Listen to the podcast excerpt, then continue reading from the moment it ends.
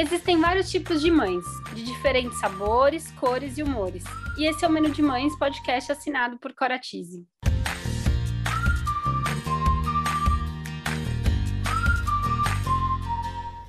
Eu sou a Cora, mãe da Teodora, trabalho há 10 anos no mercado infantil e sou idealizadora do Menu de Mães, onde vou compartilhar com vocês experiências, aprendizados através de reflexões, entrevistas e bate-papos, para trocarmos muitas receitas.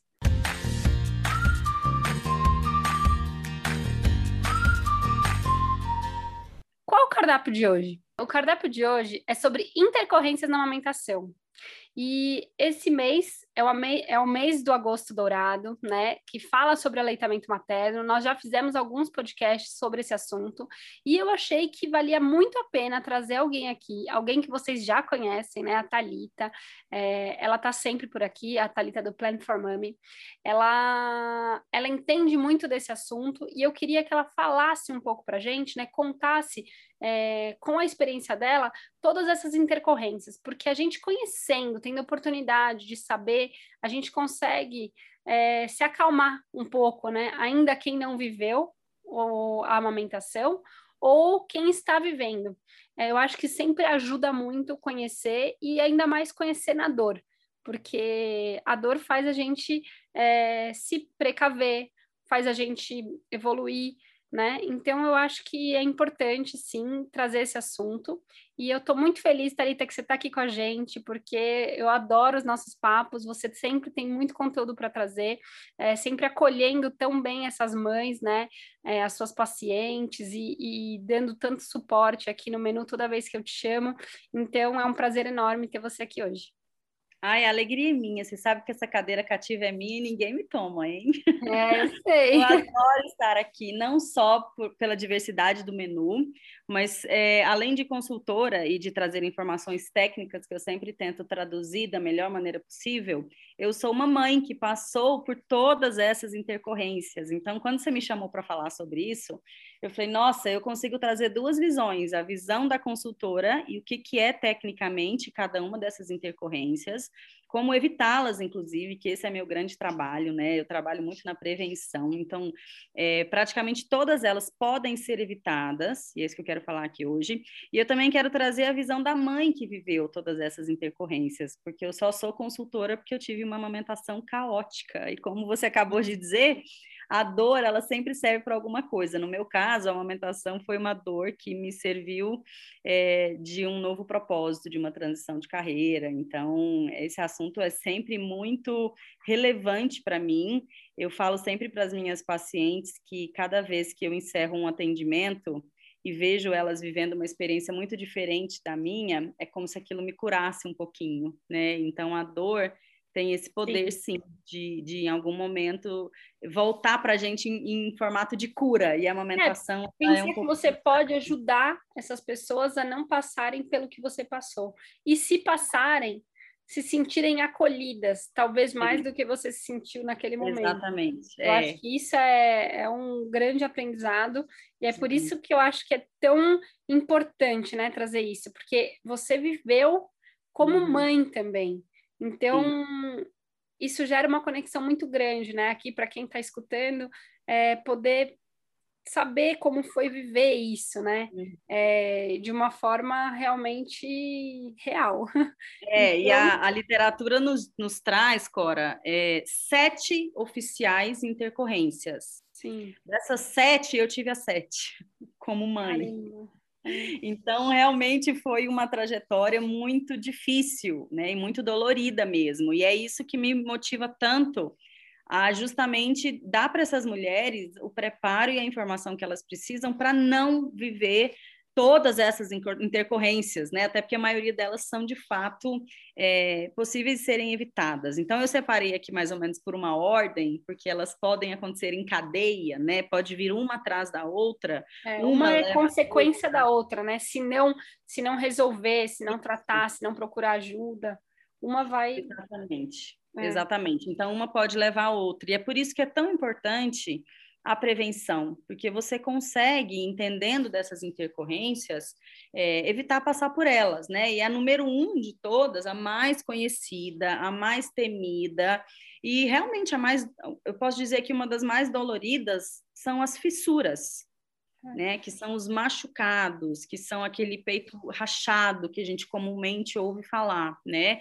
E, e elas têm diferentes graus, então podem ser microfissuras que vem é, do, do, excesso de atrito. Então, a nossa areola, o nosso mamilo, é uma pele muito sensível, é uma pele que nunca nem foi exposta ao sol, então é uma pele realmente muito frágil. E quando a gente ganha o bebê, quando o bebê nasce, ele vem para o peito oito, dez vezes por dia. Então, é uma região que, é, além de ser sensível, ela recebe muito atrito. Então, pode ser que mesmo com uma pega correta, então eu estou começando aqui a falar da, da, fissura mais leve, né, das que são menos graves, mesmo com uma pega correta, mesmo com um posicionamento adequado, mesmo tudo em ordem, pode ser que ela tenha essas microfissuras. Essas microfissuras, Cora, elas são muito suportáveis. Sim. Assim, mesmo Eu acho que é uma forma de talvez é, calejado, falando essa palavra, né? Uma palavra feia, talvez, mas é uma forma de deixar é, do, do corpo ir se acostumando. Voltou. É uma forma, né? Eu falei a palavra calejar, mas acho que é uma forma do corpo ir se acostumando com, com aquele novo, com aquela nova, com aquele novo estímulo, né? Com aquele novo atrito. Isso, exatamente. E essas são esperadas, essas são suportáveis, essas não levam ao desmame precoce. Por mais que a mulher tenha mais sensibilidade à dor, né? Muito, dor é uma questão muito intangível, né? Umas têm mais sensibilidade, outras menos, algumas aguentam mais, mas essas microfissuras, elas são suportáveis por todas as mulheres, porque elas são realmente micro. E com o passar dos dias, o corpo se acostumando com esse novo atrito e essa sucção, que é uma forma de pressão, o corpo se adapta e esse mamilo consegue se regenerar sozinho, inclusive, só com um pouquinho de leite materno, Sim. que é poderosíssimo não só para alimentar o bebê, mas para regenerar a pele. Então, essas microfissuras, elas são esperadas, elas você acontecem... passa na auréola, né, esse leite? Passa na fissura. Então, ah, você não precisa passar na auréola. É, não precisa, porque aonde não está machucado, não precisa de leite. Aonde está machucado, que são essas, né, essas pequenas fissuras, o próprio leite consegue regenerar. Pode passar pomada se quiser? Pode, pomadas específicas de tratamento. Então tem que tomar muito cuidado com isso. É, mas geralmente elas cicatrizam com o dia, essa, com o passar dos dias, essas fissuras passam. E a gente tem fissuras de grau muito elevado que fica insuportável e, de fato, insustentável a amamentação, né? Tem, tem mulheres que perdem tecido mamilar, que precisa até de procedimento mesmo, de cirurgia para reconstruir aquilo, Nossa. porque é, vai perdendo tecido, a pele vai se, se é, disseminando e aquele mamilo fica, fica assim, insuportável ela conseguir trazer esse bebê ao peito várias vezes ao dia. Então, a gente tem desde uma, uma microfissura até algo que assim a gente chama de um mamilo mutilado, que de fato é, é como se aquele tivesse mamilo tivesse sido mutilado. A dor é insuportável. Geralmente, quando acontece isso, é necessário suspender a amamentação naquela mama ou seja, essa mulher não aguenta de fato manter a amamentação. Então a gente tem a fissura como uma primeira intercorrência que ela é muito, a gente ouve muito falar sobre ela, né? É, ela acontece com a maioria das mulheres e a maioria das vezes, Cora, ela acontece pela falta de um posicionamento correto que leva da mãe e do bebê, que leva a uma pega errada do bebê e acontece essa fissura, né? Então a gente sempre ouve muito falar dessa pega, né? A pega correta, a pega correta. E o bebê, que é quem faz a pega correta, ele nasce sem nunca ter feito aquilo. Por isso que é tão importante a mãe saber conduzi-lo nesse processo, porque o pobre, ele nunca fez isso na vida. Como é que ele vai fazer de primeira corretamente? Não vai, né? Então, a questão... Nem a mãe do... nunca, né? Uma mãe de nem primeira viagem também nunca passou por isso. Então, ela nunca também passou. não tem nem ideia. Hoje eu teria um pouco de ideia eu não me preparei tanto para amamentação, e, mas eu procurei ajuda rápido. É, mas, nossa, hoje eu teria noção. Ainda assim, eu não sei se ia ser assim, ah, nossa, conseguir. Porque na hora que você está vivendo aquilo, né, é tudo novo de novo. É uma emoção, o sentimento é novo, é, uhum. é uma experiência nova, ainda que você já tenha vivido. É uma experiência nova, cada amamentação é única, cada bebê vem de uma maneira, é muito, é muito inocente a gente imaginar que porque a mulher amamentou uma primeira vez, a segunda vai ser super tranquila. Tem algumas coisas que para ela é familiar e outras não, né? Principalmente aquilo que se refere ao bebê, porque é um bebê novo, é uma amamentação nova, Sim. né? Então o bebê pega de maneira diferente. Mas é muito importante o que eu vejo na prática, e por isso que tem tem essa questão do posicionamento muito forte dentro da minha metodologia e o que eu ensino para elas é que o posicionamento tanto dela quanto do bebê é o que vai levar a uma pega correta. Se ela vai para uma pega correta, mesmo que não esteja 100%, a chance dela ter essas fissuras maiores é muito pequena. Né? Então, é, é, curioso, porque quando eu me formei como consultora de amamentação, o segundo curso que eu fiz, na sequência, foi de laser terapia. Então, eu sou laser terapeuta. E as mulheres que eu atendo no pós-parto, eu praticamente não uso a laser terapia, porque as fissuras que elas têm são muito micro. Quando eu faço uma sessão de laser terapia, é uma, ela nem precisa de uma segunda, nem precisa de uma terceira. Então, o que, que eu vejo na prática, Cora? Que as fissuras, a maioria delas, são, e, e, você pode evitá-las, uma vez que você tem ali é, conhecimento mínimo para essas primeiras mamadas, né? Então, uma, uma coisa que é muito simples, parece simples, e que eu oriento todas as mães que eu atendo é leve a sua boa almofada de amamentação e eu oriento específicas porque faz diferença para o hospital, porque são lá as primeiras mamadas. Sim. É lá que elas saem do hospital já machucadas, já com essa fissura em nível elevadíssimo, já sensibilizadas. Então, aqueles dois primeiros dias é, são muito importantes ela ter orientações específicas, ela saber ali um passo a passo, porque existe a chance dela, é, dela evitar essas fissuras maiores, né? Você geralmente aí... vai no hospital fazer esse tipo de sessão? Não, ah, tá. Né? Faço antes. Né? Faço antes. Ah, só o antes, é verdade. Só o antes, é. O é. antes e depois eu atendo elas quando elas saem do hospital, no dia 4 ou 5 de vida. Entendi. E aí a gente já ajusta um pouco mais. Mas a orientação prévia, é impressionante isso. Ela já é suficiente para que ela consiga, nesses dois primeiros dias, evitar essas fissuras maiores. A grande maioria delas não tem fissuras, e a minoria tem ainda que precisa de ajuste de pega, ou precisa, às vezes, de um ajuste de posição, ou precisa de segurar melhor a cabeça do bebê. E aí são ajustes naturais do processo. Mas é uma primeira fissura, é uma primeira intercorrência, que se a gente consegue evitar, a gente impede, por exemplo, que ela ofereça nesse primeiro momento é, uma introdução de mamadeira, porque ela não está suportando mais amamentar, porque ela está muito dolorida, ela está sofrendo muito. Então, a fissura, ela é uma intercorrência que geralmente a gente diz que ela abre brecha para outras coisas. Então, ela abre brecha para você ter que suspender a amamentação, e quando a gente suspende a amamentação, geralmente vem uma, um complemento na mamadeira.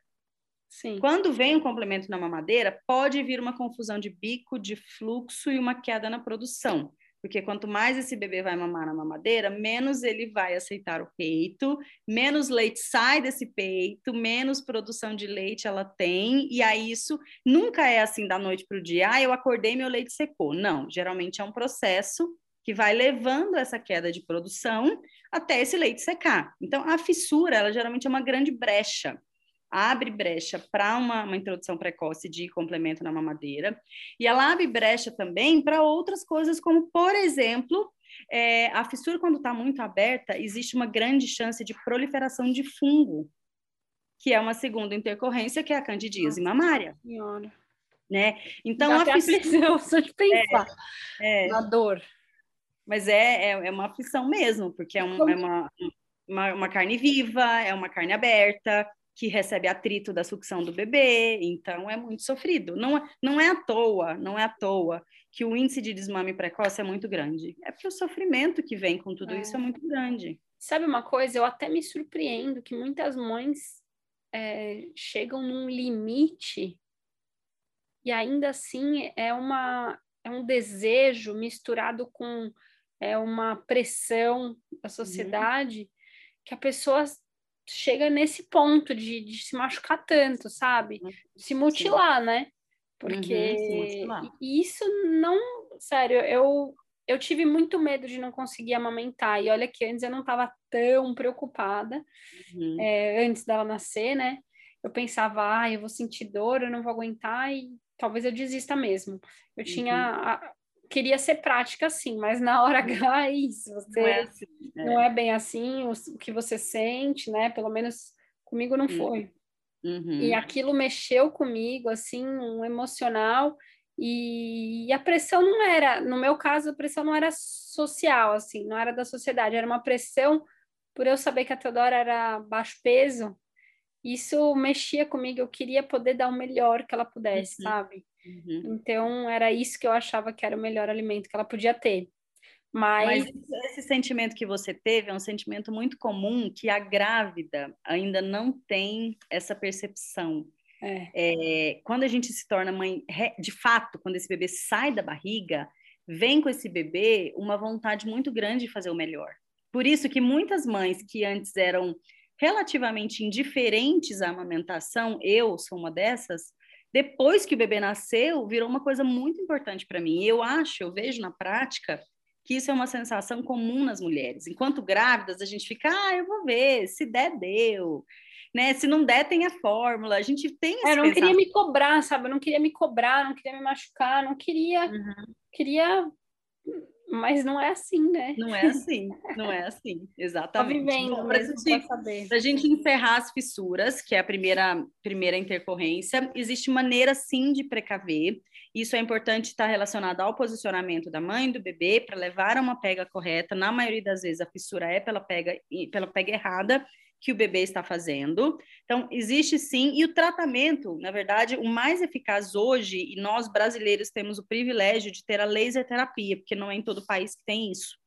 Então, nós somos um dos poucos países que usa a laser terapia para regeneração do tecido.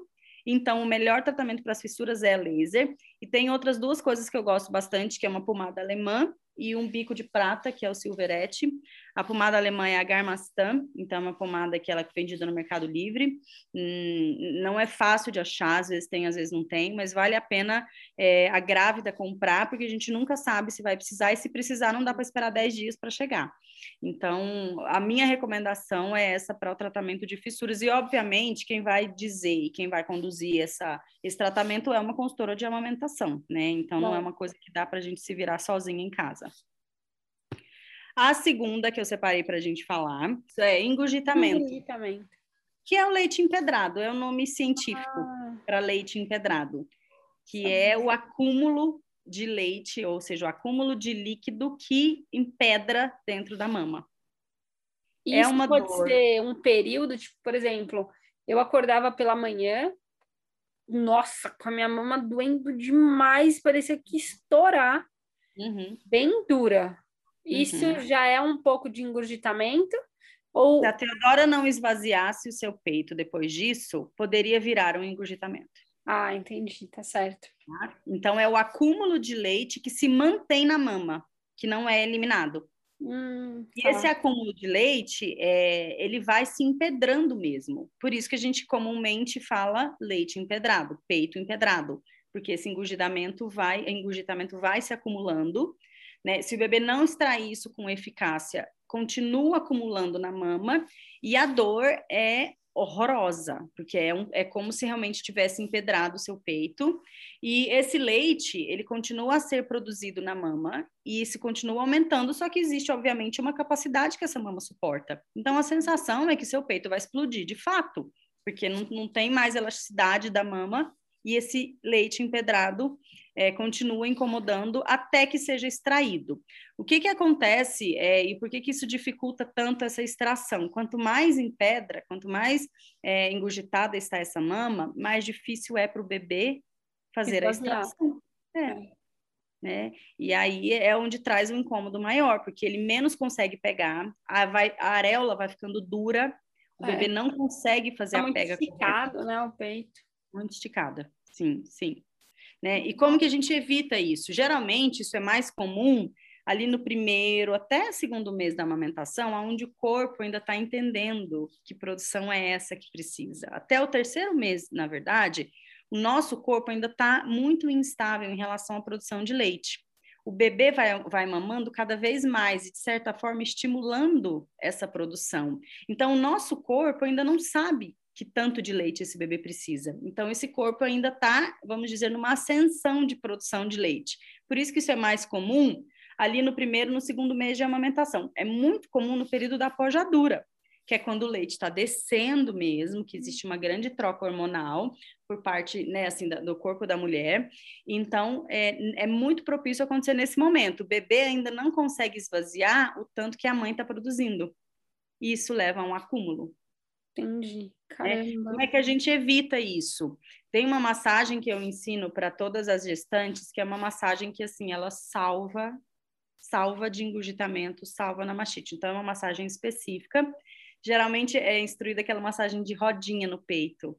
E isso não é nem um pouco eficaz quando a gente está falando de um possível engurgitamento. Então, existe, eu sempre explico para elas o seguinte: pensa que o peito, quando ele está engurgitado, é como se fosse um milkshake que está congelado. Se você não diluir aquele leite ali, você não consegue tomar o milkshake.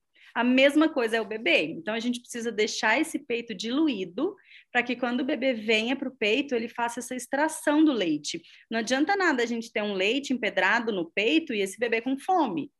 E geralmente o engurgitamento coincide com a, com a apojadura, que é quando o bebê está aumentando de barriga. Ou seja, a gente precisa desse leite na barriga do bebê para que quando a gente for no pediatra, o pediatra dá boa notícia para a gente de que o bebê está se alimentando, está se desenvolvendo, está ganhando peso. Então, a natureza e Deus é tão sábio que ele faz isso no mesmo momento. A produção de leite da mulher aumenta ali no período da pojadura, a barriga do bebê aumenta, só que eu preciso fazer com que esse leite saia. E assim eu tenho um peito que não está engurgitado e eu tenho um bebê que está com a barriguinha cheia como ele precisa. Né? Então, tem uma massagem específica e tem a questão de não deixar leite acumular na mama. Né? Então, eu sempre recomendo mamadas frequentes nesse período.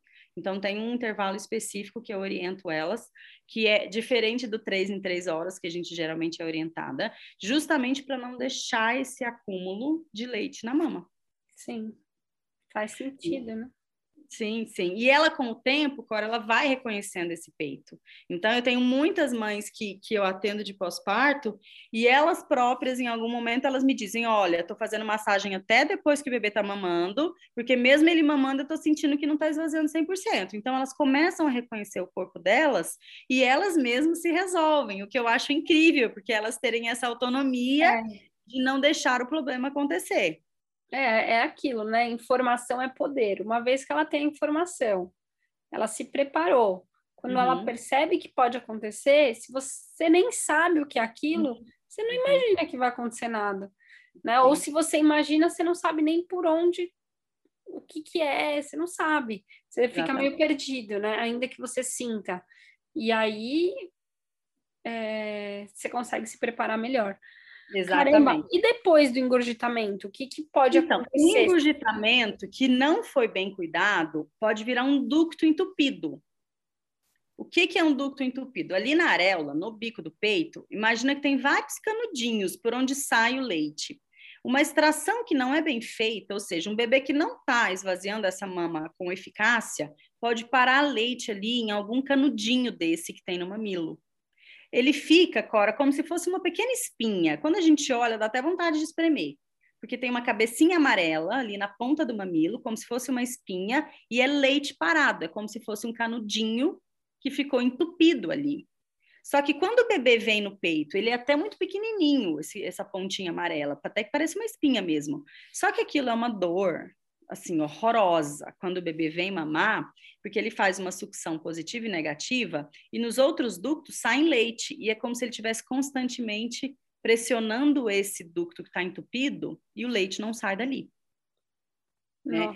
Diferente do engurgitamento, o engurgitamento ele pode ser 90% das vezes, eu te afirmo com certeza, ele pode ser evitado com essa conduta de massagem e uma boa extração pelo bebê. Já o ducto entupido, muito embora uma pega correta, na maioria das vezes, elimina a chance de ducto entupido, ainda assim ele pode acontecer.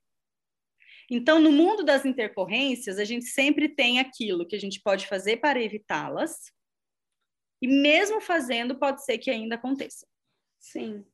Né? Então, na maioria das vezes, a causa de um ducto entupido é uma pega do bebê com uma pressão é, demasiada ou uma pega que não está 100% feita. E por mais que as coisas estejam evoluindo bem, pode ser que esse bebê leve um tempo a mais para ter uma pega 100%. Então, esse ducto entupido pode acontecer em vários momentos da amamentação.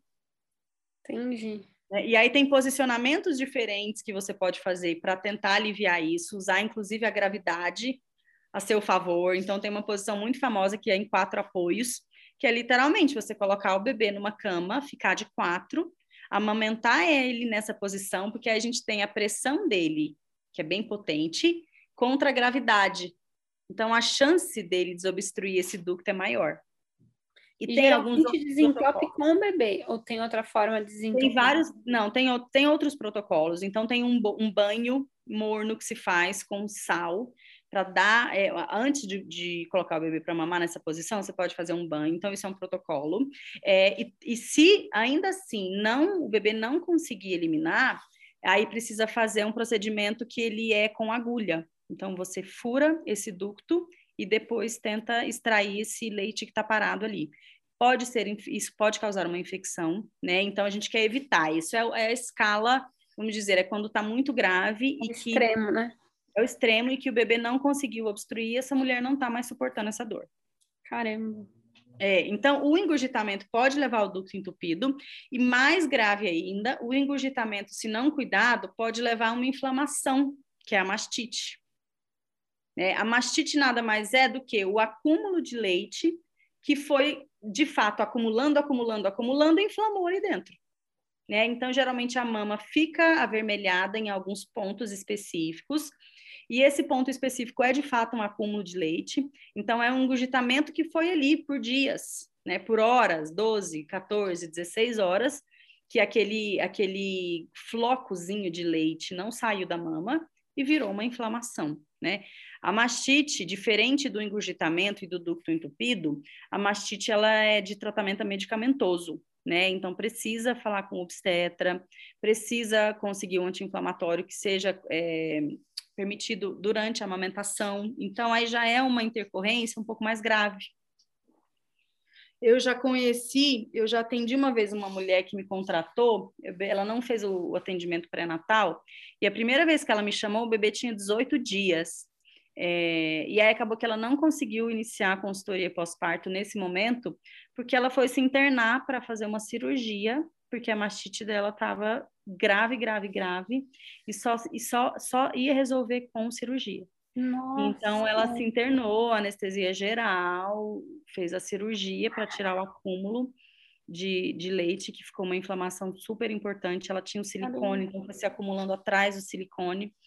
E, e, depois a gente começou só, ela, o bebê já tinha um mês e meio e tudo, mas ela passou por um processo muito difícil. Obviamente, esse período impactou muito a amamentação dela, ela queria bastante amamentar. Então, a, a mastite ela é uma intercorrência muito grave. É. Eu tive já pessoas próximas que ficaram com febres altíssimas, uhum. um mal-estar, assim, com muita dor, um mal-estar gigante. É, nossa, eu tive mastite, então, por duas vezes, e eu acho que o mais difícil da mastite, é, além do desconforto para amamentar, que é muito grande, é o calafrio, a febre, você ter que ir no meio do puerpério, que você está com uma oscilação hormonal muito grande, ter que entrar com um remédio né, anti-inflamatório, muitas vezes tem que entrar com antibiótico, dependendo de como está a situação. Então, é, você precisa envolver né, o seu médico, e, e sempre quando a gente fala de um tratamento medicamentoso no puerpério, é muito difícil isso, porque a gente está passando por um momento muito frágil de tudo, de tudo que a gente está vivendo, né? Então, é, as fissuras. É, é, difícil escolher, Coro, o que é mais difícil. Eu tô aqui lembrando e eu ia escolher. Cada hora coisa... que você está vivendo é muito difícil. Muito difícil, né? É então, as fissuras difícil. são Não muito. Tem doloridas. como comparar. É o momento que você está vivendo, é muito difícil cada situação. Sim, né? sim. E é por isso que eu sempre digo que é muito compreensível esse número que a gente tem de desmame precoce, sabe? é, é, é, tudo isso que a gente está falando, né? A gente está na quinta, eu acho, na quinta, é, na sexta, na verdade, não, na quinta, na quinta intercorrência. Cada uma delas, ela, ela, elas trazem um desconforto no momento que a mulher já vive um desconforto ela já vive um sono picado, ela já vive uma oscilação hum, hormonal. Ela, então, assim, é, é muito difícil você sobrepor todas essas intercorrências, porque elas te causam dor física, emocional em tudo que você está vivendo, aliado àquela, àquela frustração que a mulher tem é, e isso é sim da sociedade, que você falou de pressão e tudo, de se sentir menos mãe se ela não amamenta o filho dela né? Então, eu vejo que é, tudo isso tem um peso maior nessas intercorrências todas, né? Então, deixa para ela esse fardo mais difícil. E o problema da, da, da mastite é que, na maioria das vezes, como precisa medicar, e principalmente se for antibiótico, cai muito a imunidade. Ah, cai a imunidade. Quando cai a imunidade, o que, que a gente faz? Aumenta a chance de proliferação de fungo, que é a candidíase mamária. Então, é muito comum a gente ver uma mulher que acabou de passar por uma mastite, ela ter uma candidíase. Deus, coitada. Ah, gente. Para mim, na minha experiência como mãe e não é como consultora, eu tive candidíase por duas vezes, duas mastites seguidas de duas candidíases. E uma delas eu estava nos Estados Unidos ainda, então foi na, na, no primeiro mês de vida do Benjamin. É, e a candidíase, ela é uma intercorrência, Cora, muito difícil de ser diagnosticada, porque ela confunde com outras coisas. Então, quais são os principais sintomas da candidíase? Uma queimação muito forte. A sensação, eu me lembro dessa sensação, e é assim que as mulheres também descrevem, porque é uma sensação meio unânime. É como se você tivesse com o seu mamilo numa forma, numa, desculpa, numa chama de fogo porque é um mamilo queimando, porque o fungo faz isso, né? Ele traz essa ardência extrema, né? Essa é uma sensação, é, mas também um bebê que tem alteração de frênulo, ele mama com uma pressão que dá queimação no peito da mãe. Então, é, dá para confundir. Nossa, eu tinha muita queimação. É?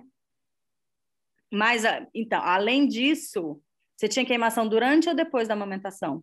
Depois, era assim. Durante eu tinha no começo, aí depois que ela. Sabe aquela hora que engata? E na hora que engata, você, vamos, você, você vai no céu e volta. Sei, aí você se acalma. Sim.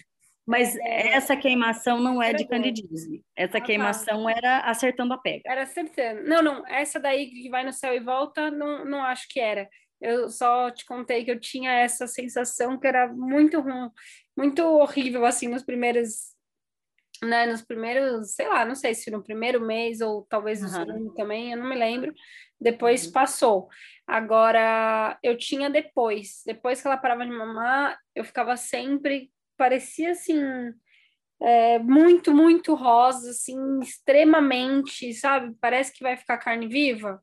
Sei, sei, sei. Quente e ardendo, ardendo, assim. Nada podia chegar perto, assim. Entendi, sei. Nossa, a candidíase, ela acaba sendo difícil porque ela se confunde com bebê que tem alteração de freno e ele mama é, com uma pressão diferente, dá essa ardência. Mulheres que têm mamilos, é, principalmente mulheres mais brancas, que têm mamilos muito sensíveis, também têm uma ardência em excesso. E ah. tem mulheres que têm uma sensibilidade extrema. Asiáticas têm maior sensibilidade. Então, tem algumas mulheres que têm muita sensibilidade no mamilo e sentem uma ardência. Então, a candidíase, ela é difícil de ser diagnosticada porque não existe exame, diferentemente da mastite, que é fácil de você detectar. Ducto entupido, você está vendo a bolinha ali entupido. Fissura, você é olho nu, você vê a fissura e você sabe que é uma fissura.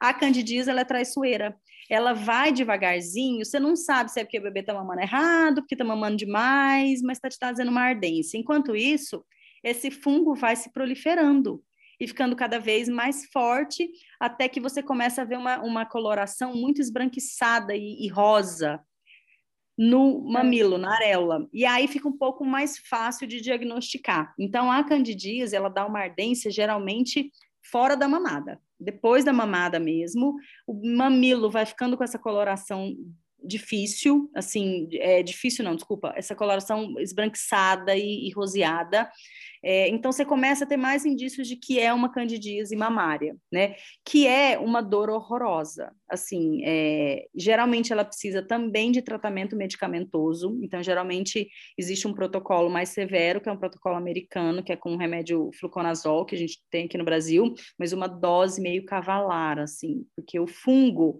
ele vai proliferando de maneira muito forte. Então, se você não combate ele também de maneira né, mais agressiva, ele fica indo e voltando, que foi o que aconteceu comigo.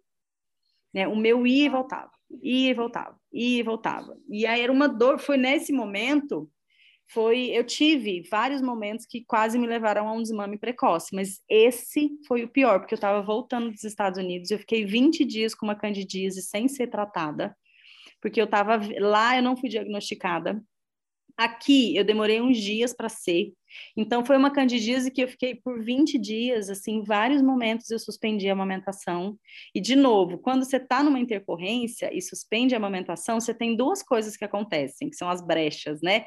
Entra uma mamadeira nesse momento, que diretamente impacta a sua produção de leite, para você suspender o bebê no teu peito não só o bebê tem um novo dispositivo para mamar, que é um dispositivo mais fácil, mas você deixou de trazer ele no seu peito. Isso vai impactando a sua produção. Sim. Por isso que essas intercorrências, elas sempre impactam a produção, porque de uma maneira ou outra, isso impacta essa extração que o bebê está fazendo na mama. Essa candidíase não se cura sozinha, né?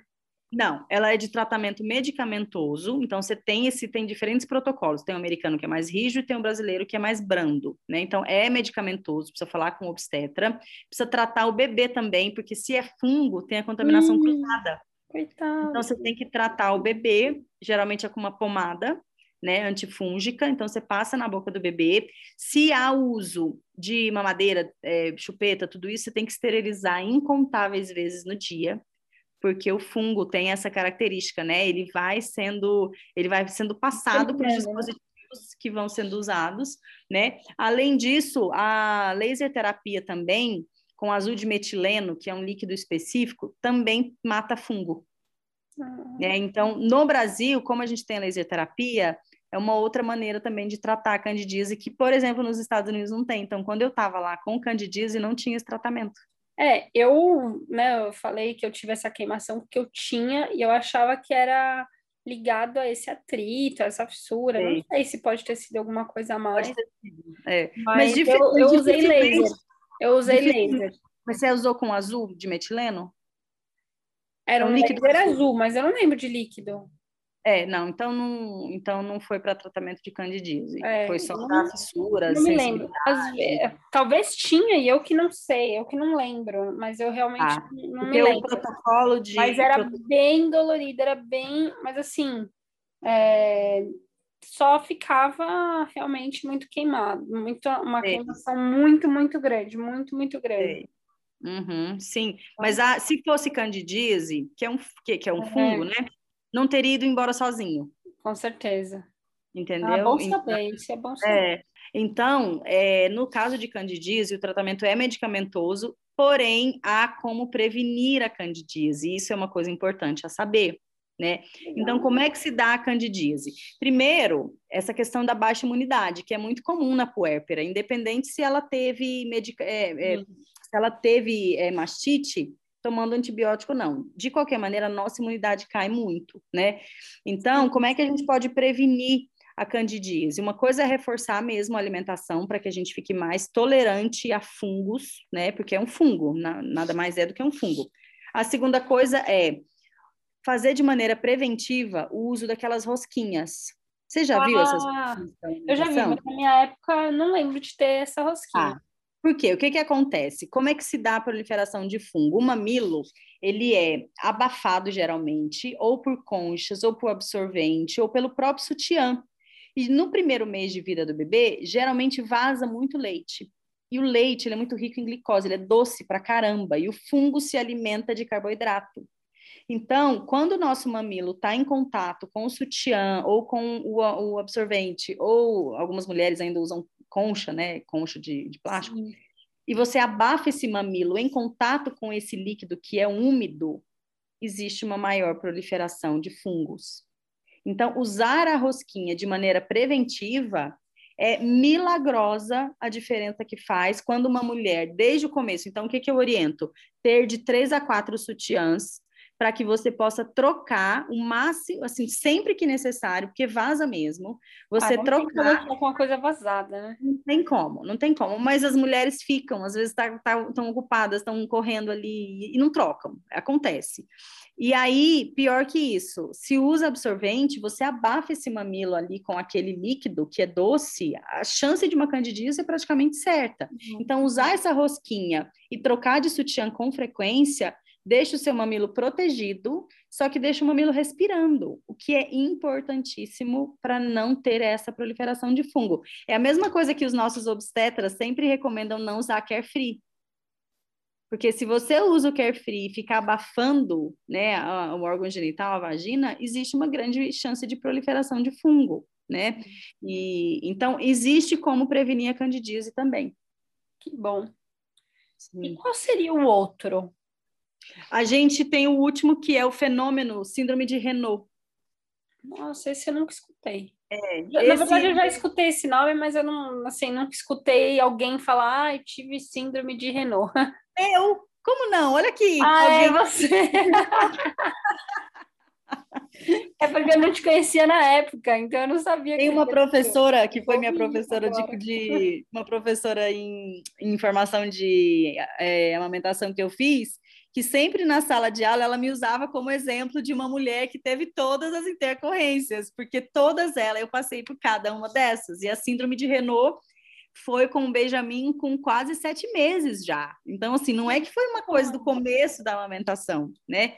Mas a síndrome de Renault, eu já vou explicar o que é, ela também pode ser consequência de várias dessas intercorrências que levam a uma síndrome de Renault, inclusive as fissuras levam a uma síndrome de Renault, que nada mais é do que vasoconstrição, vasoespasmos, que é o seguinte, no mamilo, são muitos vasos sanguíneos que tem ali. Sim. E a, e a, e a pressão demasiada desses vasos leva essa mulher a ter uma vasoconstrição. Então, no fim da mamada, é no fim, você está amamentando ali maravilhosa, quando esse bebê termina de mamar, o bico do peito, o mamilo, tá esbranquiçado ao extremo e você sente uma dor insuportável, dá vontade de você sair correndo de tanta dor, e é depois que a mamada termina. Então é muito específica. Depois que a mamada termina, o bebê geralmente faz uma, é quando o bebê faz uma prega, uma, desculpa, uma pega muito, uma, uma pressão muito forte, faz essa, esse, esse vasoconstrição do seu vaso sanguíneo no mamilo e aquilo te traz uma dor insuportável. Né? Algumas mulheres têm a predisposição, então tem mulheres, por exemplo, que não conseguem usar biquíni molhado por muito tempo, porque ficam com frio muito, muito, muito forte, porque estão com aquela roupa molhada. Então, algumas mulheres sentem por excesso de frio, por temperatura, outras mulheres têm essa síndrome de Renault por uma predisposição genética mesmo, de ter ali uma vasoconstrição, ou por uma sucessão dessas intercorrências principalmente por erro de pega, leva a uma síndrome e um fenômeno de Renault. Caramba! É muito difícil também de tratar. Então, tem alguns protocolos, alguns obstetras recomendam, por exemplo, o aumento de uso de cálcio. Então, assim, ainda é uma coisa nova a nível de estudos, né? A literatura tem poucos protocolos sobre. É, tem algumas mulheres que têm isso, existe, isso existe estudo, né? Mas não é nada científico, Algumas mulheres, e eu fui uma delas, que sente alívio quando pega um calor, porque vai fazer um oposto à, temperatura que você está sentindo, porque o que você sente como a vasoconstrição vai ali fazer uma pressão no seu vaso sanguíneo. Se você colocar algo quente, então um chazinho de camomila, por exemplo, um sachêzinho de camomila que você deixou ali na água, ele tá, obviamente não tá pelando, mas ele tá aquecido. Você coloca no mamilo, já calma aquilo, aquele vaso que foi pressionado. Algumas mulheres pegam um secador com uma temperatura não muito quente, mas um secador e coloca assim em direção ao mamilo, obviamente não vai pôr no mamilo, mas em direção ao mamilo para aliviar aquela sensação. Então é uma síndrome que ela acontece na amamentação, mas ela é uma síndrome que muitas pessoas têm independente de ter amamentado, que é vasoconstrição. Geralmente são nos extremos. Tem gente que tem nos dedos. Caramba. Tem gente que tem nos pés, tem gente que tem na cabeça. né? E tem gente Muitas que tem... vezes nem deve ser diagnosticado, né? Não, porque é uma coisa menos comum de acontecer, né? Então eu lembro que quando eu tive, é, é, foi uma obstetra muito específica, assim, ela é uma obstetra, na verdade, uma mastologista, que ela é, tem muita expertise em amamentação, e na época ela me diagnosticou e falou: olha, isso é síndrome de Renault, me deu um protocolo, ela, e, o que, que pode aumentar a chance de acontecer no inverno também, por causa da temperatura. Ajuda a esse vaso a, a ser mais é, facilmente pressionado, né, pela temperatura, Caramba. pela sensibilidade, tudo. Então, foi exatamente quando o Benjamin tinha seis para sete meses, era julho, julho, agosto, então tempo mais frio. Às né? vezes a gente acha que essas coisas só acontecem no comecinho, né? Não, você vê ah, que não. Muitas delas não, né? Então, as fissuras são mais comuns no começo, né? A mastite, o engurgitamento, porque aí tem a ver com maior acúmulo de leite. Depois ah. dá uma estabilizada na, na produção de leite, né? A candidíase também, geralmente acontece mais no começo. É mais comum que seja no começo, mas síndrome como de Renault é, pode acontecer a qualquer momento. E você pode nunca ter tido essa predisposição e desenvolver nesse momento porque é numa extremidade que você nunca usou antes, então você não sabe se você tem essa predisposição ou não. Né? No meu caso, eu nunca tinha tido em nenhum outro extremo, né? nem na mão, nem no pé, nem nada. Eu tive na amamentação, né? Que passou rápido, passou o inverno, eu aumentei esse, foi o protocolo que essa médica me deu, a doutora Ana Paula Padrão. É, tinha é, o cálcio, então ela me passou cálcio por um tempo. É, eu ajustei mais a pega dele, porque ainda assim, a gente acha que com um bebê de seis meses a gente não tem que se preocupar com pega, pode ser que tenha que se preocupar com pega sim. Então, eu precisei ajustar a pega dele, ter paciência, esperar esse inverno passar, e depois passou. Aí eu tive, por isso que para mim foi uma, um fenômeno de Renault. Eu não tinha essa síndrome já desencadeada, foi um fenômeno. Aconteceu ali num dado momento, pontual. a gente cuidou, pontual, e depois eu nunca tive. Tanto que no, no inverno seguinte, que ele ainda mamava, é, eu fiquei super atento, falei, ai meu Deus, será que vai vir fenômeno de Renault de novo? Não é possível. fiquei super atenta à pega, já deixava o meu chazinho de camomila do lado, porque aí, assim, se, se me incomodasse, eu ia colocar o sachêzinho. Me incomodou um pouco, mas eu não precisei nem suplementar com cálcio. Passou. Foi mais leve, mas passou. E, e acontece também em mulheres, tem uma maior chance de acontecer com mulheres que tiveram cirurgias, que é o meu caso também. Eu tive é, mamoplastia né? Então, é uma areola que foi mexida. Uma areola que foi mexida tem maior chance de ter essa, essa, esse vaso espasmo, né? Esse vaso constritor. Então, Sim. tem algumas coisas que podem é, ajudar e cooperar para que você tenha a síndrome de Renault. Caramba, e tá, deixa eu te fazer uma pergunta. E sobre a hiperlactação, ela é uma intercorrência ou é, na literatura são essas que você citou? Mas, por exemplo, a, hiper, a hiperlacta, a hiperlactação é uma intercorrência também que pode acontecer, né? Ela é, e o que, que acontece? A maioria das mulheres que são, que são tidas como mulheres que estão em hiperlactação, na verdade, não é hiperlactação, é uma má condução do processo de amamentação que leva a uma mastite, que leva ao engurgitamento. Ah. Mas na maioria das vezes ela não é.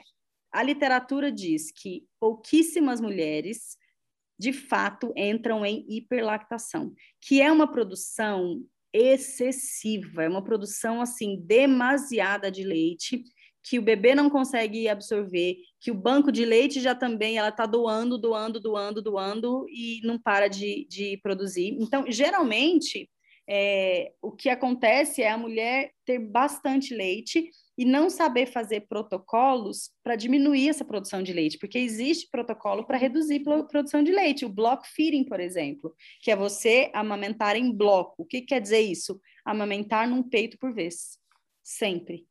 Isso uhum. você está constantemente dizendo para o seu corpo produzir menos, produzir menos, produzir menos. Então, o que, que a literatura diz? Que depois que essa mulher alimentou o seu bebê, depois que essa mulher extraiu leite para alívio, não para estímulo, depois que essa mulher fez block feeding, se ainda assim ela está produzindo demasiadamente, ela está em hiperlactação. Mas as mulheres que chegam nesse nesse diagnóstico de hiperlactação é a minoria da minoria da minoria. Sim.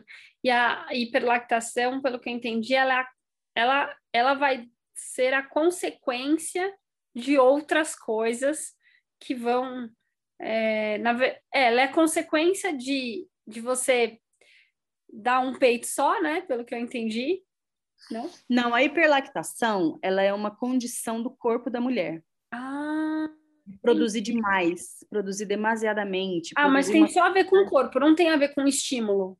Não tem a ver com estímulo. Ah, eu achava que tinha a ver com estímulo também. Não, não tem a ver com estímulo. Ah, a hiperlactação é uma condição do corpo, do corpo produzir demais, demais, demais, demais.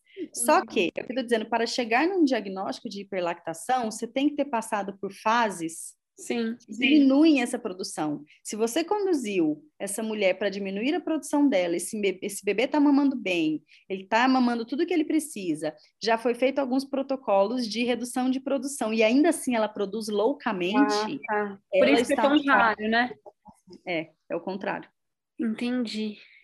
Então, assim, a gente ouve muito é, as mulheres falarem: ah, eu tive hiperlactação, a maioria não teve. Entendi. A maioria teve uma produção em excesso que não foi extraída corretamente, que não foi manejada corretamente, e ela entrou numa mastite mais séria, mas não é hiperlactação. Assim, a grande minoria das mulheres, de fato, tem essa capacidade demasiada de produção, sabe? E aquela mulher que está dizendo, ah, eu vazava muito, eu vazava muito, isso não é hiperlactação. Isso é o corpo, no primeiro trimestre de vida, se ajustando, se ajustando. É. É. Eu vazava é. muito. Uhum.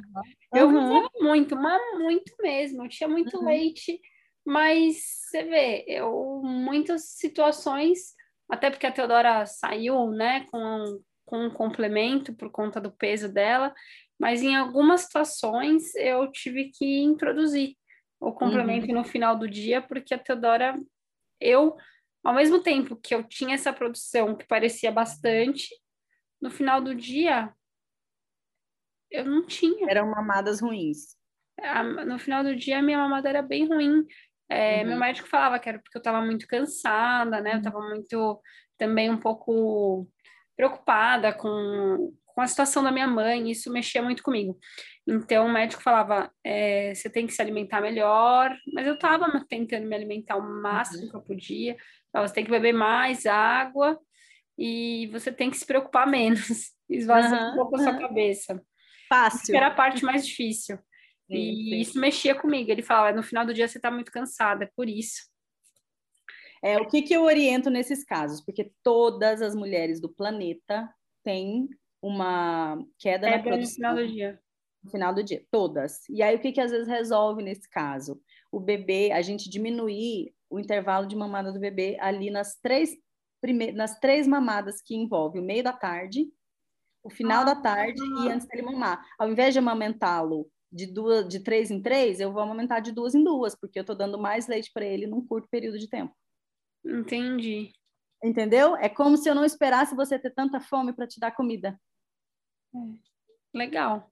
E aí é, acaba, tem acaba jeitos, né? A gente, assim, o que eu acho mais é, bacana, né, do, do nosso papo é porque a gente entende todas essas intercorrências, né? Então isso dá mais segurança para nós, é, caso venha passar por isso, ou né, conhece alguém que está passando por isso. Então a gente se sente mais seguro em relação a isso.